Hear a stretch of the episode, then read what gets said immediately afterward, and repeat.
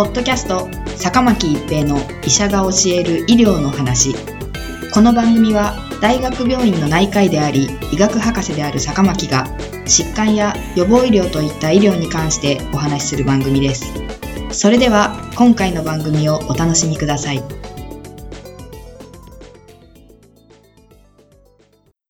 皆さんこんにちは、坂巻一平です。ポッドキャスト、坂巻一平の医者が教える医療の話。今回は、新型コロナウイルス3つの変異株です。現在、新型コロナウイルス、SARS コロナウイルス2の変異株は大きく、イギリスからのもの、南アフリカからのもの、ブラジルからのものが報告されています。変異株の拡大が世界的な問題となり、日本も感染者数も激減はしていない中で、変異株の脅威にさらされるかもしれません。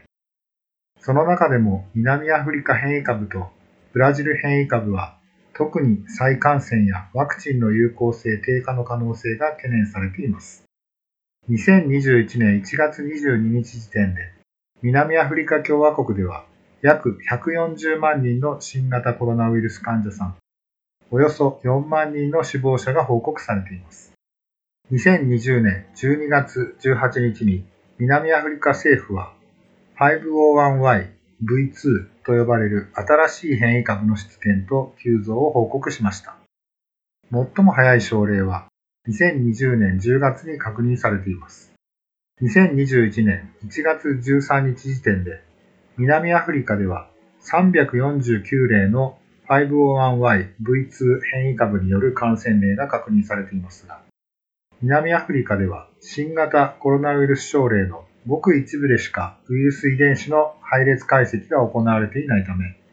実際には349例より多くの変異株感染事例が広がっている可能性があります。2021年1月19日時点で23カ国で約570例の 501Y-V2 が確認されています。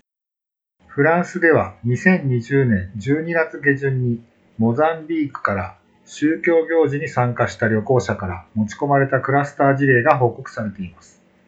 5人の旅行者から感染が拡大し、小児を含む29人の感染者が報告されています。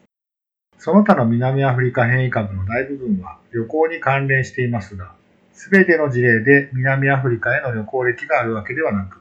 さらにイスラエルとイギリスでは南アフリカへの渡航歴のない南アフリカ変異株による事例が報告されています。日本でも12月28日に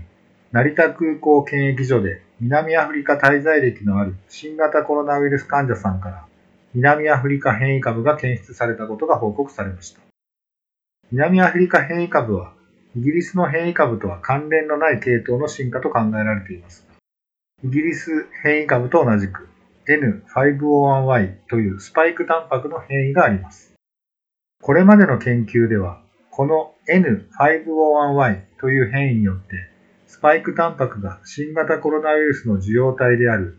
ACE2 受容体により強固に結合することが示されており、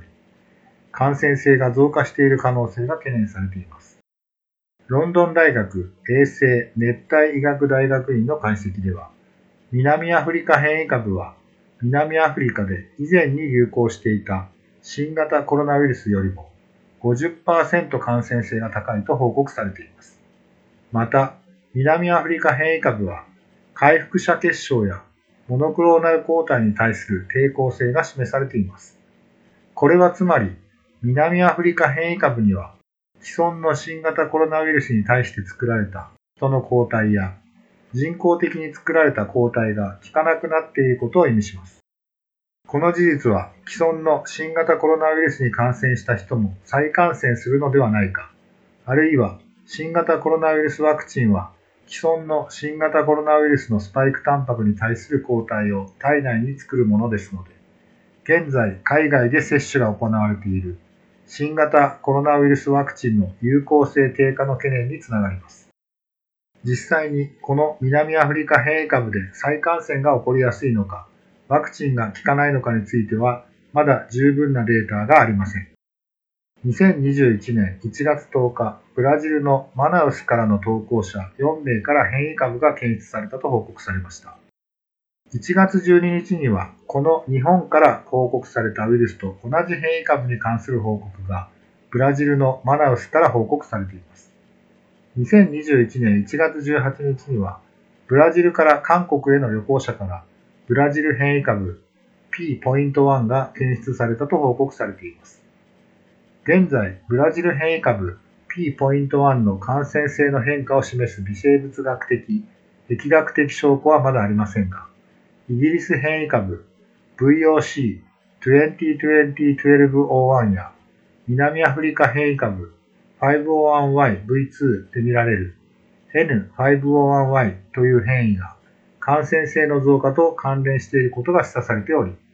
ブラジル変異株 P.1 でも同様に感染性が高いことが懸念されています。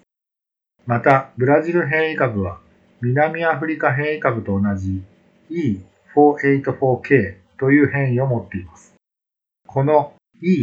E484K という変異は、新型コロナウイルスに対するモノクローナル抗体や回復者血漿に対する escape mutation、逃避変異、すなわちウイルスが抗体に中和されることから逃げるための変異として報告されており、実際に新型コロナウイルスを模倣した実験用のウイルスに E484K 変異が起こると、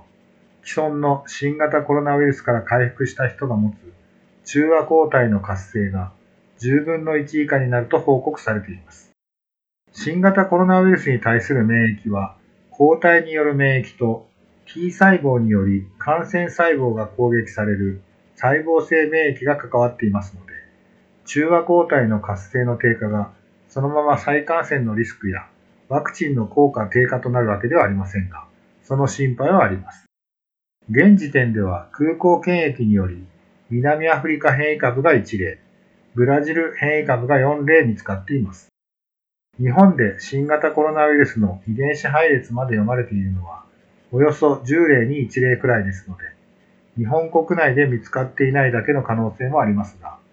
少なくとも蔓延しているような状況ではないと考えられます。南アフリカ変異株とブラジル変異株は、イギリス変異株とも特性が一部異なり、日本国内で広がってしまった場合の影響は、イギリス変異株よりも大きいかもしれません。日本国内で南アフリカ変異株、ブラジル変異株が拡大するのを防ぐためには、現時点で見つかっている変異株症例の厳格な隔離、海外からの帰国者の検査体制の強化、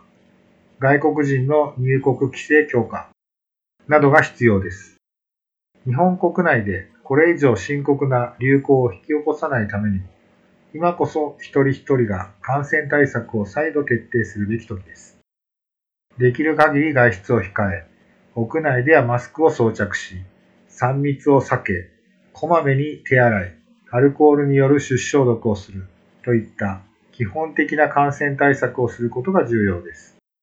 ポッドキャスト、坂巻一平の医者が教える医療の話。今回は新型コロナウイルス3つの変異でした。ありがとうございました。